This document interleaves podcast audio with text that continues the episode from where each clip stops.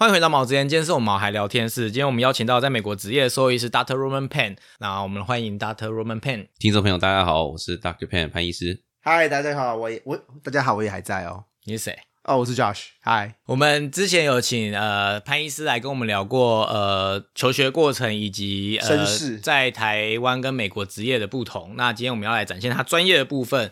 聊完绅士就可以展现专业，这是我们有按照那个铺梗的，我们是有先安排介绍他是谁，先介绍他是谁，再来请他聊聊专业。那我们今天要主题是呃传染性的上呼吸道疾病。那这个系列我们会分猫咪跟狗狗。那我们今天主要会在讲猫咪的部分。首先我想要问的是，呃，上呼吸道疾病就是我们所知的感冒吗？感冒其实比较像是一个症状，那上呼吸道疾病的话呢，就是造成症状的原因。所以感冒等于上呼吸道疾病吗？差不多诶，但是有的时候，因为你感冒症状出现的时候，可能原因很多，也不一定都是感染。有时候有一些过敏的一些元素掺杂在里面，就不会把它归类成感冒。所以你的意思是说，感冒是一种症状，然后我们今天讲的是疾病，所以疾病的致病原因有很多种。对，然后造就的现象是感冒，就是呃，你看到呃被被判判定成感冒，它只是其中一种。症状。应该说，我们当初我们一开，我们大家普遍认知的感冒就是打喷嚏、流鼻水，对，然后是醒醒醒，然后可能发烧，对。对，那这个就是我们会说的平常说的感冒，那通常都是上呼吸道疾病，没错。可是当你今天的上呼吸道疾病慢慢慢慢演变成支气管炎，演变成肺炎的时候，我们还会称之为感冒吗？所以感冒其实不是一个疾病，它就是一个统称，就是你现在这个症状就是感冒症状。可是它不是一个，它就是像我今天拉肚子，可是拉肚子不是一个生病的东西，它就是一个症状而已。感冒其实也只是一个形容一个症状而已。大家听到它形容的是一个现象，今天哦，你今天怎么了？我感冒了。可是其实感冒的原因有很多种，你有可能是病毒性，你有可能是细菌，你有可能是流感，你有可能是各种不一样的原因。对对对对对对，是一个症状的。然后拉肚子也一样，你刚刚讲一个例子，拉肚子它也是现象。然后你今天拉肚子去看医生，是你用这个现象去看医生，然后医生帮你找到你为什么拉肚子。对，所以是这个意思。这跟好，这我要离题，这跟 social construct 有关系，就是你讲感冒这两个字，大家都会认为是同样的东西，所以这是一个很好用来沟通的一件事情。对，对，它只是帮你把所有东西都简化成两个字。对，这是在沟通上面是很好用的。一些症状的集合体，统称啊。我觉得这应该也是一般人很。呃，不确定的地方，所以我才问这个问题。就是很多人都以为感冒就是感冒，所以感冒。你这个问题，其实我在台湾职业的时候很常碰到，就是猫猫狗狗的主人会就是带带动物来看诊，然后就会说他的狗狗感冒了。对，那我就会大概知道说他可能就是打喷嚏、流鼻水之类的。嗯，对，那我就会再重复，我不会讲这么仔细啊，但是我就会说可能会有一些。通常都会说是上呼吸道疾病，对，就就问说哦，在家看到什么样的症状啦？对对对，然后听主人去讲，有什么旅游史啦，什么什么的，对。但你刚刚讲的是你在台湾的经验，那我想要问，那在美国的事主也会这样讲吗？他也会说我的狗狗、猫猫感冒了吗？还是他会说他怎么了？就是形容仔细的细节。这么说好了，感冒这两个字没有直翻的英文，嗯，只有中文会说我感冒了，嗯，对。因为在美国就是说 I'm sick，可是你的 sick 可以说是或 have a cold。没有，现在是讲他说他今天带动物来，然后主诉对对主诉来，通常就会讲说直接是那个症状，打喷嚏、咳嗽、对食欲不振。对对对对对。所以这反而是我不知道是不是所有华人，但是反而是台湾人会呃惯用的一个共通语言，就是我今天去看医生，然后说他感冒了，就是代表你大概就知道他怎么了。就不用去讲说哦，他今天流鼻涕啊、打喷嚏啊什么的，所以它只是一个统称的概念。那其实蛮好用的。哎，其实刚 Rom 呃，就是 Doctor Pen 有讲一个很，就是我没有想到，就是 have a cold，其实 have a cold 就是上呼吸道疾病的一个类似感冒感冒的统称。对对对对对对对对。好了，那问了这么多这个基础概念之后，我们就要来进入我们今天的主题了。那我们先来聊聊什么是猫咪的上呼吸道疾病。哦，猫咪的上呼吸道疾病最常见的其实是病毒性的，那通常也是感染性的这些疾病，很少的个案才是细菌性的。可是它们共同感染的几率也很高，霉菌性的话占比又更少，但也是有可能会出现类似的症状。那症状说到症状，那有什么常见症状？嗯，那最常听到的症状，猫猫来对不对？哦，就是眼睛红肿啦，睁不开。哎，很多主人会形容说眼睛肿起来，因为它就是。呃，眯眯眼的时候，眼睛看起来有点肿肿的。咳嗽、打喷嚏、流鼻水是非常常见的啊，眼那个常常流眼泪。那如果说今天它症状又比较严重一点的话呢，就会开始有精神不好啦、食欲不振啊、发烧，有的时候可能猫猫还不呃完全不吃东西，这也是都有可能出现的。猫咪的上呼吸道感疾病大概都是什么样的传染方式？多半他们这些猫猫，其实我都会跟那个主呃主人讲说，九成以上的猫，其实它们的这些症状大概都跟疱疹病毒有关系。那最常见的感染途径是亲密接触。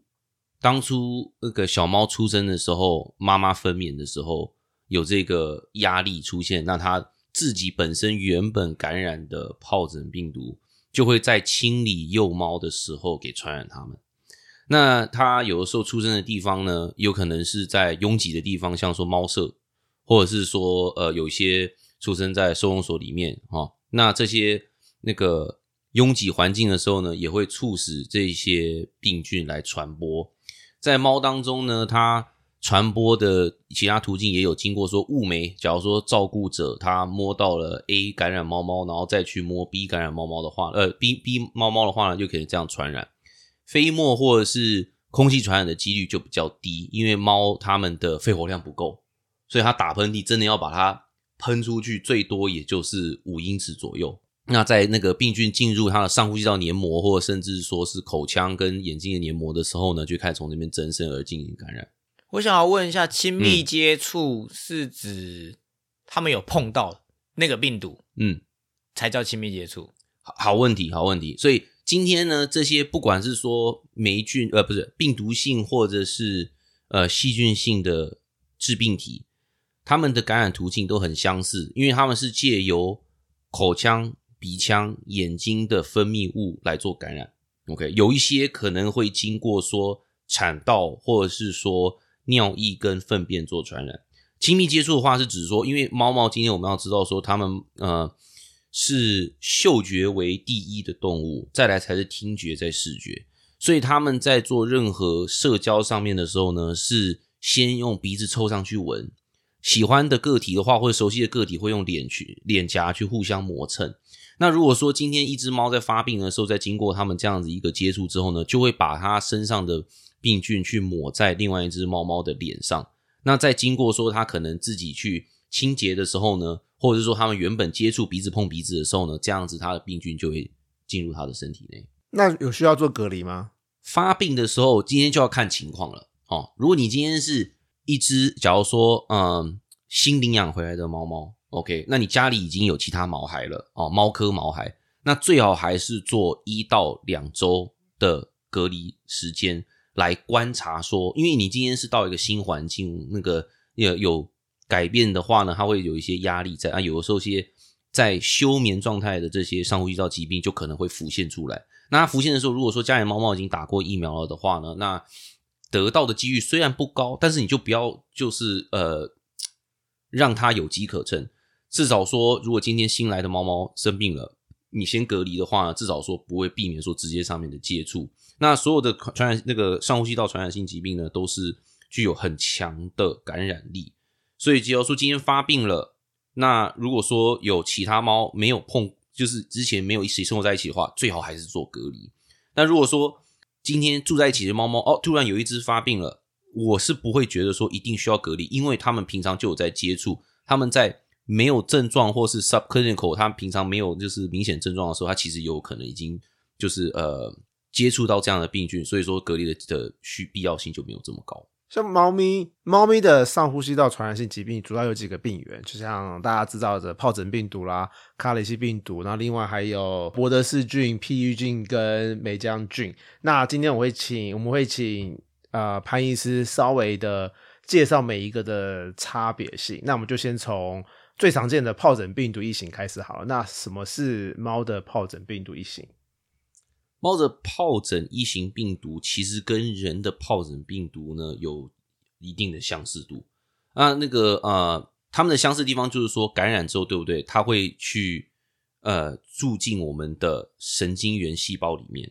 OK，所以说你要知道说，这个病毒一旦感染之后是没有办法完全根治的。那我们能做的就是呢，控制它。复发的时候的严重度，然后跟做支持性或是症状性的治疗。那如果说今天它出现的的症状呢是轻微的，假如说是有点流鼻水啦，有点打喷嚏啦，眼睛呃流泪液比较多，但是他吃好睡好很开心，那可能就不会建议去做投药这个动作，因为你今天有的时候猫猫可能不愿意自己吃药，啊，有的时候你要投药的时候，它也是一个压力来源。那其中一个疱疹病毒发病的原因就是改变跟压力。那如果说我们能够减少压抑的话，那当然最好。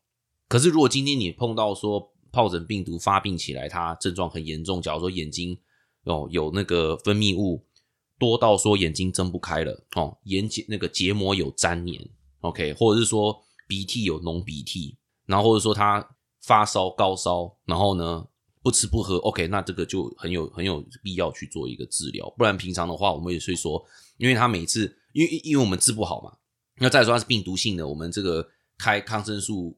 并没有那个是呃直接治疗的用意，OK，那的功用，那所以就是说让它一两周之后呢自己好起来，其实是比较好的一个方法，这是不太需要吃抗生素的。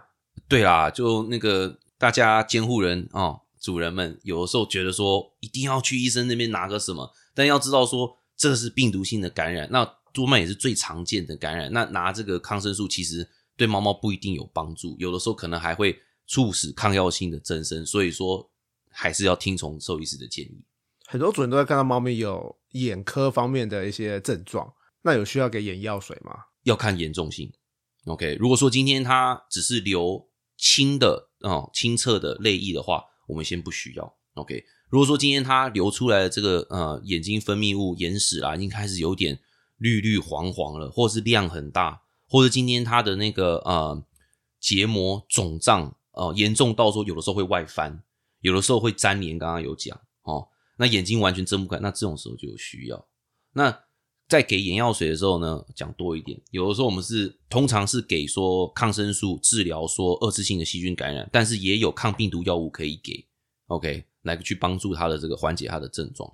那有可以预防吗？疱疹病毒？这是一个嗯蛮 tricky 的问题，因为你今天讲预防的话呢，因为它本身就感染之后就是一直在身体里面的。我们要预防的可能就是降低它复发回来的严重性。OK，那其中一个就是说，我们尽量减少，因为猫猫是喜欢规律一个的的动物，呃，减少家里面的改变。OK，那生人来的话呢，其实大部分猫可以接受，可是也要看每一个猫它们的呃适应能力。那那个再来就是说，嗯，你可以借由有些医生觉得哦，离氨酸有些帮助，Right？但是呢，经过一些研究之后呢，还是发现说，对每一个个体它的帮助程度不一样。如果说你今天能够让猫猫自己吃离氨酸的话，假如说用粉末或者是用零嘴，那当然是最好。可是如果你要投药的话，因为像刚刚我们讲，你需要把它塞进它嘴巴里的话，又是一个可能的压力来源，那可能就先暂时不用。OK，那还有再来就是也要看说。那个效果，因为不是每一只猫都有效。如果吃了之后呢，它上呼吸道的这些症状改善非常的多，可能一个礼拜很多次变成说一个月一次的话，好，那我们就继续吃。但如果说你给了之后完全没有任何的效果，OK，或是你完全给不了的话，那我们就没关系，就先这就先暂缓。下一个要讲的是卡里西病毒。嗯，卡里西病毒其实跟疱疹病毒很多相似的地方，跟不同的地方。那有什么相似跟不同的地方，请 Doctor Pen 讲一下。相似的地方的话呢，呃，感染途径，OK，然后还有一些那个嗯症状，然后有一些重复的地方，像是说那个结膜炎啊、流眼泪啊、鼻腔性的症状，这些都常见。但是最常不一样的地方是说，它卡里西病毒很常造成口腔溃疡跟水泡的形成。OK，那有的时候呢，你就会看到呢，猫猫感染之外呢，它还很常流口水，因为它这个口腔溃疡之后会痛，然后会有口臭，因为有流血。那再来说，很常会因为说口腔不舒服而不喜欢吃东西。那还有一个就是说，它虽然大部分都会只是造成轻微的症状，但是有的时候会变成比较有一些呃 variants，比较会严会有造成全身性感染，然后会有很严重的一些全身性系统性的一些症状。OK，会。常见的话说会有啊皮肤的溃疡，哦，四肢的肿胀，严重的话可能会造成说器官的衰竭。All right，那这些是比较少见的。那也有风湿性的去关节呃里面感染的这个 variant 在，但是呢，这个通常出现在幼猫，那也是少见。那有的时候你会看到没有任何的其他上呼吸道的症状，只是会看到说呃可能走路不稳定，或者说关节疼痛等等。Variance 中文怎么翻啊？变异株，你是不是想要 Loki？对 你你讲 Variant，我就想要 Loki，因为因为我最近在看 Loki，Loki 第二季刚上，然后就是就是在讲所有在时间轴以外的人，就叫做变异体。对，好，这很不重要。如果大家有看过 Loki 这部电视剧才有感觉，我只是觉得很好笑而已。好，请继续，大家。那它是如何感染卡里西病毒的？猫咪们，一一样啊，差不多就是那个呃亲密接触，OK，口腔黏呃是呃鼻腔、眼睛分泌物，OK。那雾眉的话呢，也是一个蛮常见的，就是刚刚讲说，照顾者从 A 跟 B 猫之间，如果说没有做好的消毒的话，或是环境上面也有都有可能。那诊断嘞？刚刚有讨论过诊断吗？我刚刚比较没有讲到诊断这一方面哦。诊断的话呢，在猫上呼吸道疾病当中有一定的挑战性，因为今天你假如说是疱疹病毒，对不对？虽然说呃看症状多半是疱疹病毒，那你就会想说，诶，核酸检测做下去，说不定就会看得到啊。可是呢，因为它是住在深层的组织当中，有的时候它发病的时候呢，只会造成组织内的变化，而不会有这个病毒脱落的情况出现。这种时候，你做核酸检测的话呢，可能就会出现伪阴性。OK，那那个呃，如果说像其他的病毒的话，跟细菌的话，你在做核酸检测的时候，多半多半都会可以找到你的病因，但是也要记得说，有一些细菌性的感染源呢，它可以在健康的个体当中被找到。所以今天出现阳性，不代表说这个病原体就是今天造成猫猫感冒的原因。OK，所以这个要先讲清楚。但是呢，有的时候为了保险起见，我们还是可以先去做治疗，然后呢，看看说猫猫的情那个临床上的改善有没有有没有跟有没有进步这样。那卡里西的治疗跟预防跟疱疹病毒有不一样吗？稍微一点不一样，但是基本上所有猫的上呼吸道疾病，我们在做治疗的时候呢，多半都是支持性的或者是症状性的治疗，因为这些是通常多半是病毒性的感染，所以说，嗯，给它时间，通常都会过去。OK，那卡里西治疗的时候，有时候我们要针对口腔这个溃疡这一部分去做止痛哦，去做它那个呃帮助它的复原。那疱疹病毒的话呢，也有抗病毒药物可以吃。但是吃的频率要一天两到三次，那药丸还蛮大颗的，所以说如果说能够避免当然最好，但需要的话我们还是会用。那那个抗生素的话，当然也是说呃看需求，如果说出现说二次性感染的的情况的话，那当然也是会给。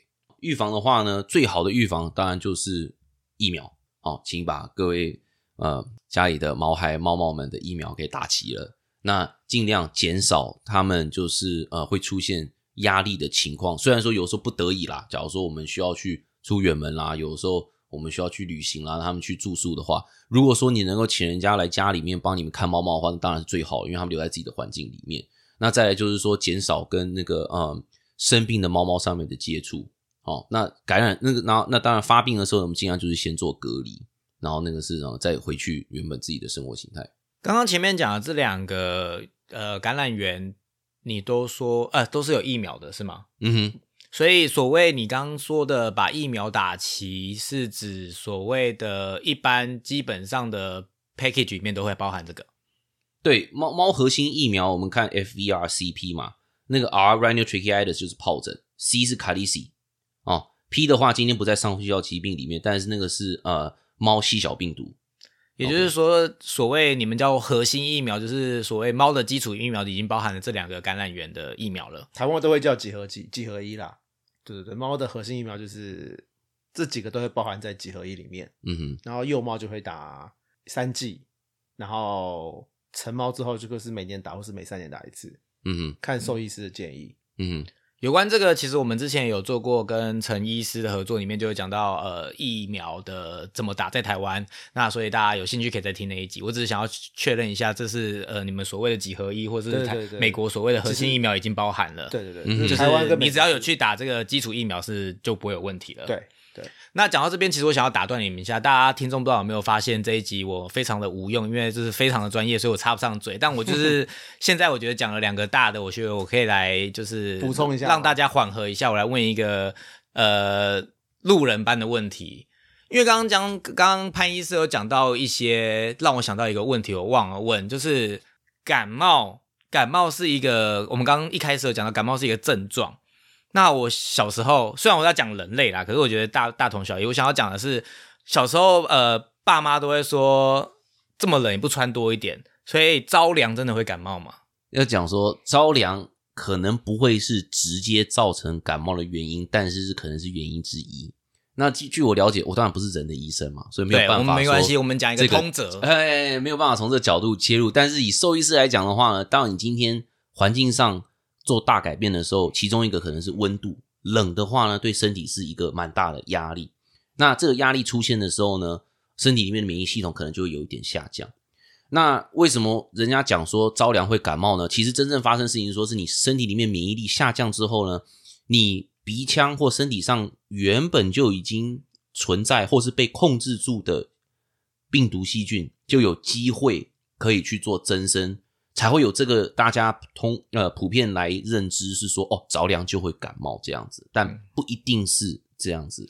其实我要的就是这个答案，因为自从我认识了呃 Josh 之后，因为他是兽医，所以他有学这个嘛。因为你知道兽医就是什么都要学。你去台湾感冒，人类是看耳鼻喉科，可是他们是所有科都要包，那所以他对这个是非常了解。我每次只要讲到这个，他都会很认真的跟我说，感冒没有细菌或没有病毒是不可能感冒的，你嗯一定是因为真正的原因，一定会是病毒或细菌。那刚刚其实讲的这两个，其实也有讲到都是病毒嘛，多半对，刚刚讲的这两个感染源都是病毒，所以其实是你身体里面有病毒，或是你接触到病毒，然后你刚好又免疫系统不好，然后就会造成我们所谓的感冒，是这样讲吗？多半是这样。但但是但是要补充一下哦，因为猫当中的话，比较想出现像我们接触到的，像说是冠状病毒，呃，不是新冠，就一般的感染就是冠状病毒哦，腺病毒或者是说是流感病毒，这些是人当中比较常见的。猫的话，在这些比较少见。这些在狗很常见。狗，我们之后再讲。那我们继续讲，记得回来听我们下一集哦。谢谢你帮我广告。那呃，刚刚讲了两个之后，我们还有其他的要继续介绍吗？对，然后第三个要介绍是博德氏菌。对，啊博德氏菌其实狗狗也会，那这个是人畜共通的疾病。这这个是我要补充一下，说是有人畜共通的可能，但是这个几率非常小。那我们先快速讲一下这个可能性，就是在人当中，如果今天我们自己或家人哦在做化疗，或者是说有免疫性疾病需要去吃免疫抑制药物哦，或者是说有严重的慢性病目前没有控制好，像说是糖尿病的话，那在这个时候，如果我们家的毛孩感染了这个细菌，就有低的几率，OK，still、还是一样是几率很低，会得到像博德氏菌这种的感染，但是不用太担心，基本上这个几率发生的可能性很低，还是可以去做呃呃一定的防范。那最后我们还是遵从大家的兽医师跟个人的医师的建议，OK，呃，来来做这方面的呃保护。那讲到说猫猫博德氏菌感染，它们的症状呢，跟刚刚提到的都也很像，基本上呢，通常都是轻症感染感冒性的症状。刚刚讲打喷嚏、咳嗽，哈、然后有可能会有点呃精神不济，就是一般的那种症状。但是呢，博德氏菌呢，它这个细菌呢比较特别，它喜欢去往我们的气管走。OK，那它那个感染之后呢，可以抑制我们呼吸道里面的呃免疫系统，所以在其他的病菌当中有比较高、相对高一点的几率会出现肺炎的情况。但是这个在猫猫当中是很少见，这在狗当中是比较常常见的一个呃致病体。那但是呢，也要提的是刚刚讲到的，还是有可能在健康的猫猫当中被找到，所以说你今天做了，假如说核酸检测出现，也不一定就是致病原因，只只是说让我们知道说有它的存在。那这可以预防吗？可以哦，就是在猫猫当中呢，还是有疫苗的，但是这个疫苗呢，呃，像我跟 Judge 之间上班的这些医院，然后跟刚呃其他一些同事聊过，存在的这种机真的很少。我们知道市面上有卖，但是很多医院就没有。如果你想要的话，因为它出现的几率真的很低。那一家医院，假如说我们今天买这个疫苗，可是一年打不到十次的话，那那整盒就要丢掉。所以说，就是如果你很有兴趣，想要帮你的猫猫做预防的话，你还是可以跟你的兽医师去呃做怎么讲一个预约，他可以帮你去买这个疫苗，这样。好，那我们下面一个要讲的话是猫咪的 PE 菌。那 PE 菌跟上面讲的那一些有什么不一样吗？PE 菌的话，最大刚刚呃最大的不同就是它也是一个细菌。OK，那最常出现的，虽然说我们刚刚讲的症状雷同之外，呃，更常出现的是是结膜炎，就是刚刚讲说，你可能那个眼睛你翻开里面粉红色的地方，对不对？会很红肿胀，有时候会往外翻。那这个时候出现的时候呢，就有可能是 PE 菌。但是也是一样，因为他们类症状上非常类似，我们没有办法从光症状上就判断是什么感染源。OK，但是你还是可以去做这个呃症状性的治疗，这样子。它跟人的皮衣菌不一样，呃，不一样，不一样，不一样。你有发现有两个疾病都是人的性病？哪两个？疱疹跟皮衣菌。疱疹是性病哦，在人是啊。哦，人有性疱有性病型的，对。对哦，不一样型的。好，这只是题外话而已。那我要补一个很奇怪的话题，就是所有动物，基本上所有动物都有各自的疱疹病毒。嗯哼，马有自己的，牛有自己的，人也有自己的，但是都不会，目前为止都不会交互感染。我只要补这个很无聊的题外话而已。那 PE 菌，猫咪的 PE 菌感染也是透过上呼吸道亲密接触吗？这是一个常见的这个感染的途径，但是呢，猫的 PE 菌呢，它有另外一个不同点是说，它可以造成全身性的感染。OK，所以说它感染之后呢，它会跑到它的肠道、泌尿道，也有会在它的产道当中出现。所以说，如果说今天成猫感染了，然后今天生小孩的话呢，这个幼猫在这个呃产那个自然生产的话，就有可能也会得到。那它在那个夏天是比较常见的。那治疗了，它既然是细菌的话，就可以有直接克它的治疗药物吧？对对，没有错。但是也要记得说，今天我们大部分的这个致病体都是病毒，OK？除非我们知道，或者是说你想要说跟医生协调说，OK？今天我可能先试试看的话，OK？那我们就可以，或是觉得说这个比较可能是 PE 菌的话，那我们就可以用一些抗生素来做这个治疗，empirical treatment，right？那那个最常用跟最有效的通常是四环素，然后跟红霉素。那如果说有下呼吸道问题出现的话，你也可以考虑说佛佛奎诺酮。但是在猫当中用佛奎诺酮其实要小心，因为它可能会出现失明的现象。幼猫当中有可能造成说关节骨骼的异常。OK，所以这个跟还要跟兽医师做讨论。好，那诶 PE 菌有疫苗可以打吗？有，但是也不常见。我的医院是没有进的。对，像那个刚刚 Josh 讲的这种几合一、三合一里面，我有看过，说是那种突然加进 PE 菌就变四合一这样子的疫苗，有看到。嗯，好，那我们最后一个猫咪要猫咪的上呼吸道疾病要讲的就是猫的梅浆菌。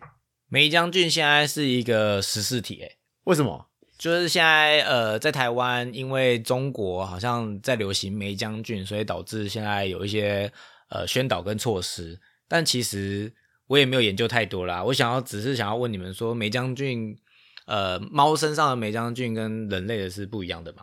那那是那是虽然说他们都叫梅将军，那是因为他们在同一个物种下面，但是呢，像刚刚 Judge 讲的说疱疹病毒对不对？梅将军一样呢，都也会常也会有物种特性，所以说呢，猫的梅将军呢，多半时候都是只会感染猫。哦，那刚刚提到像博德氏菌这样，在梅将军当中也有可能出现，就是说，如果我们今天家里有人也是免疫力不足或免疫力抑制的情况的话呢，也是有小的机会可能会被感染，但是也不用太过担心，因为那个机会是少之又少。好，那我们来介绍一下梅将军。什么是猫梅将军？其实猫梅将军它造成的症状，刚刚也是一样，大同小异。OK。那它呃特性的话呢，就是说它，所以像刚刚讲的，就是它是细菌性的病毒，然后呢上呼吸道的症状呢都很相似之外呢，它跟那个 P E 菌有的时候呢会是在健康个体当中也有可能被找到的。所以说今天我们做核酸检测的时候出现的话，你也不用马上着急说，哎呀，我们要怎么治疗？要要看看那个兽医师的评估。OK，那它出现有的是多半呢，也是造成说上呼吸道症状，但是也是少小几率会造成说下呼吸道或者肺炎的症状出现。那它有的时候呢，也会成为变成说慢性感染，因为它这个细菌有的时候会跑到我们的细胞里面去躲避我们的免疫系统。那治疗嘞，它是可以治疗的。对，如果说出现的话，那通常我们出现，如果说我们今天诊断出来，通常我们也会是用四环素去做治疗。OK，那如果需要的话呢，也可以是用说外用药跟内服一起。那外用药的话，我们通常就会用红霉素。OK，所以我们刚刚讲，他们两个不会，就是人类的不会感染动物，然后动物的也不会感染人类，小几率，几率很小。不是零，OK，但是不高。你知道，因为现在呃是个呃热烧新闻，那你也知道，在台湾只要是热烧新闻，就会有很多的报道出现，嗯然后造成很大的恐慌以及很大的资讯来源。那像在台湾现在新闻就会说，哦，梅将军他什么有些已经出现抗药性，有的没的，所以在猫也有吗？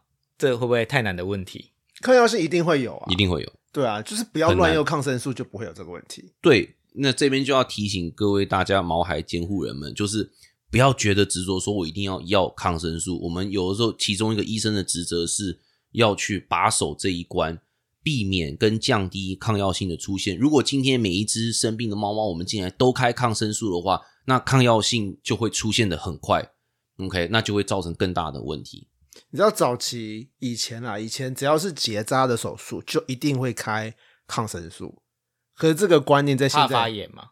不是是怕感染。哦，怕感染。嗯对，那呃，可是因为手术室是很干净的环境，然后手术过程中感染细菌的状况的机会也很低，所以我们也不会现在的普遍观念是不会手术就开抗生素，不会做这件事情的，除非他事后真的有感染的状况，我们才会开抗生素。嗯，因为就像刚刚那个潘医师讲的，就是我们无意的又无意义的开抗生素，就会造成未来的抗药性的出现。那出现抗药性的细菌就是超级细菌，就会很难去治。所以以上就是我们今天讲的猫的呃上呼吸道疾病感染的各种感染源。但听到这边，大家有没有发现，其实所有的上呼吸道疾病都是某一种细菌或某一种病毒藏在你体内已久，然后突然发作。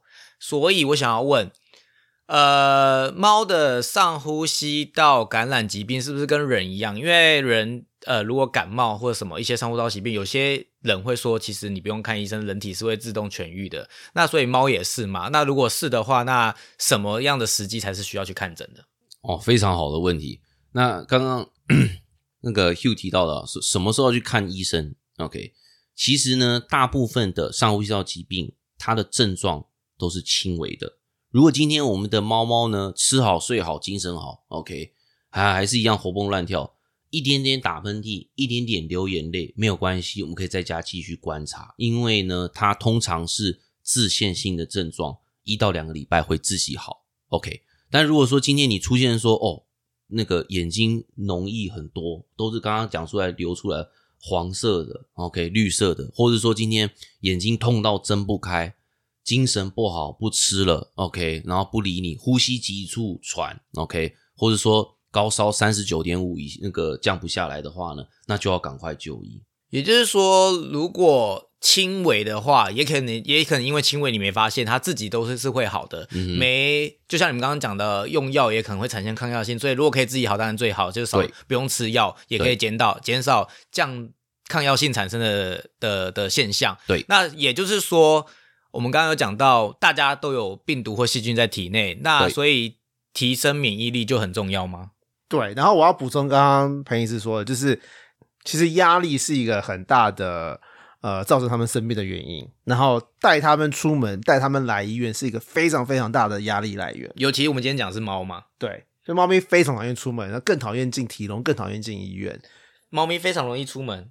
呃非常讨厌出门。猫咪非常讨厌出门，然后非常讨厌去医院。所以这个是一个很大的 stress，很大的压力来源。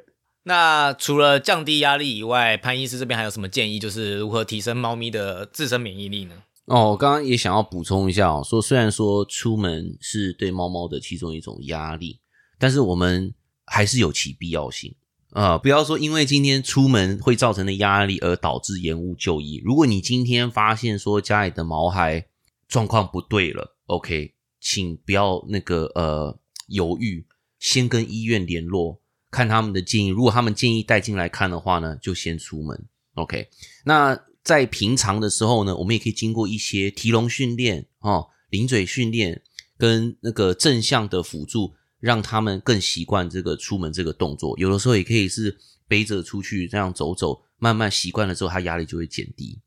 OK，那刚刚讲那个回到呃，刚刚 Hugh 的跟那个 Josh 的问题，怎么样提升免疫力？一是说我们可以在家尽量避免环境上面的大改变，大改变就是说新家具啦、装潢啦，OK，新的人搬进搬出啦，常常搬进搬出啦，OK，那这些是一些大的家家里的压力。那除此之外呢，呃，互动上面我们也要注意，因为今天猫猫其实不像狗，OK，它没有办法去。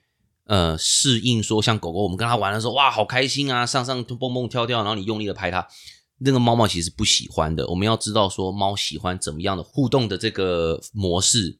那每一只猫也有一点不太一样。那家里有的时候呢，不是说只有水、有食物、有猫砂盆就好了哦。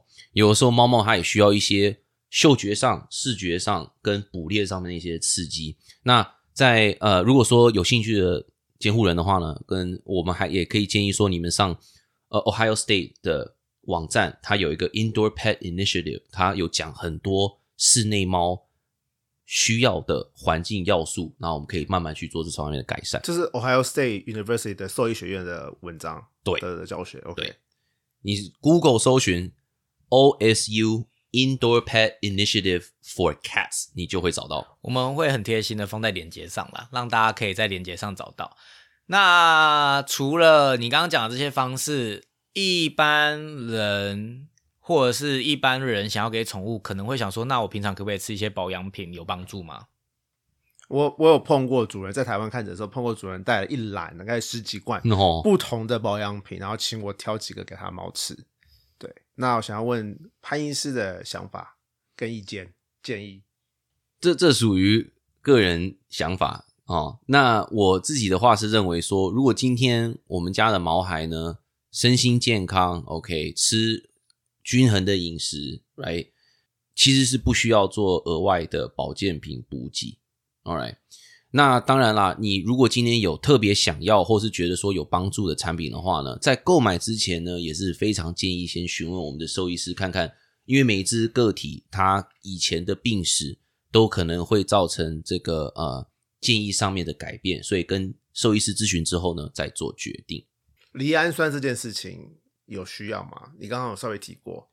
有帮助的话继续给，没有帮助的话就没关系。OK，那另外一个常见，大家现在也是蛮流行的是贝拉 glucan 贝拉葡聚糖，OK，那也是一个在研究当中人的呃医学里面发现说，OK，有可能能够提升自身免疫免疫力，降低某些疾病发作的这些长度跟时间，但是因为这些都还是补给品，在美国的话呢，它这些补给品没有被食药署这么严格的规范，也不需要说很严格的呃 clinical trial 才能够上市。所以说，有的时候如果我们今天想要使用的话，你可能没有办法找到这方面的佐证。如果说你今天猫猫吃了没有不良反应，兽医师也建议，然后你有看到明显好的改善的话，那我们就可以继续用。总之，它既然叫做保养品，就是像人类一样吃维他命，它就是一个食品嘛。所以，如果经过兽医师认证，对身体无害的话，补充是没有意义、没有关系的。但是，就是也没有一定要没有不一定，就是没有没有没有没有有没有没用就会输在起跑点这个问题，就是大家可以自己评估。那记得就是询问兽医师，呃，O 不 OK 这样子，因为毕竟每个毛孩个体不一样，也许他有某些呃状态是不行吃某些东西的，那就是评估过没有问题，大家呃有兴趣都可以尝试。我要讲这段话，以免以后我们有业配，等一下接不到怎么办？虽然说我们离这个还很远啊，但是 总之我们现在是没有的，所以我们现在欢迎大家来夜配我们。所以现在是到时候一定跟你讲有用啊。到时候我们再请潘医师来看他有没有新的答案，帮我们背书一下。好啦，就是今天呃知识非常的充足，那希望大家对猫咪的上呼吸道疾病感染有更深一层的了解，那也希望对大家有帮助。那今天我们节目就到这边啦、喜欢我们节目记得订阅，如果问题任何问题也欢迎到我们的粉丝专业以及 IG 搜寻毛之音，在你收听的平台留下评价及留言。那我们下一集还会再聊狗狗的上呼吸道疾病，那记得准时收听，我们就下次再见喽，谢谢潘医师，拜拜，拜拜。那一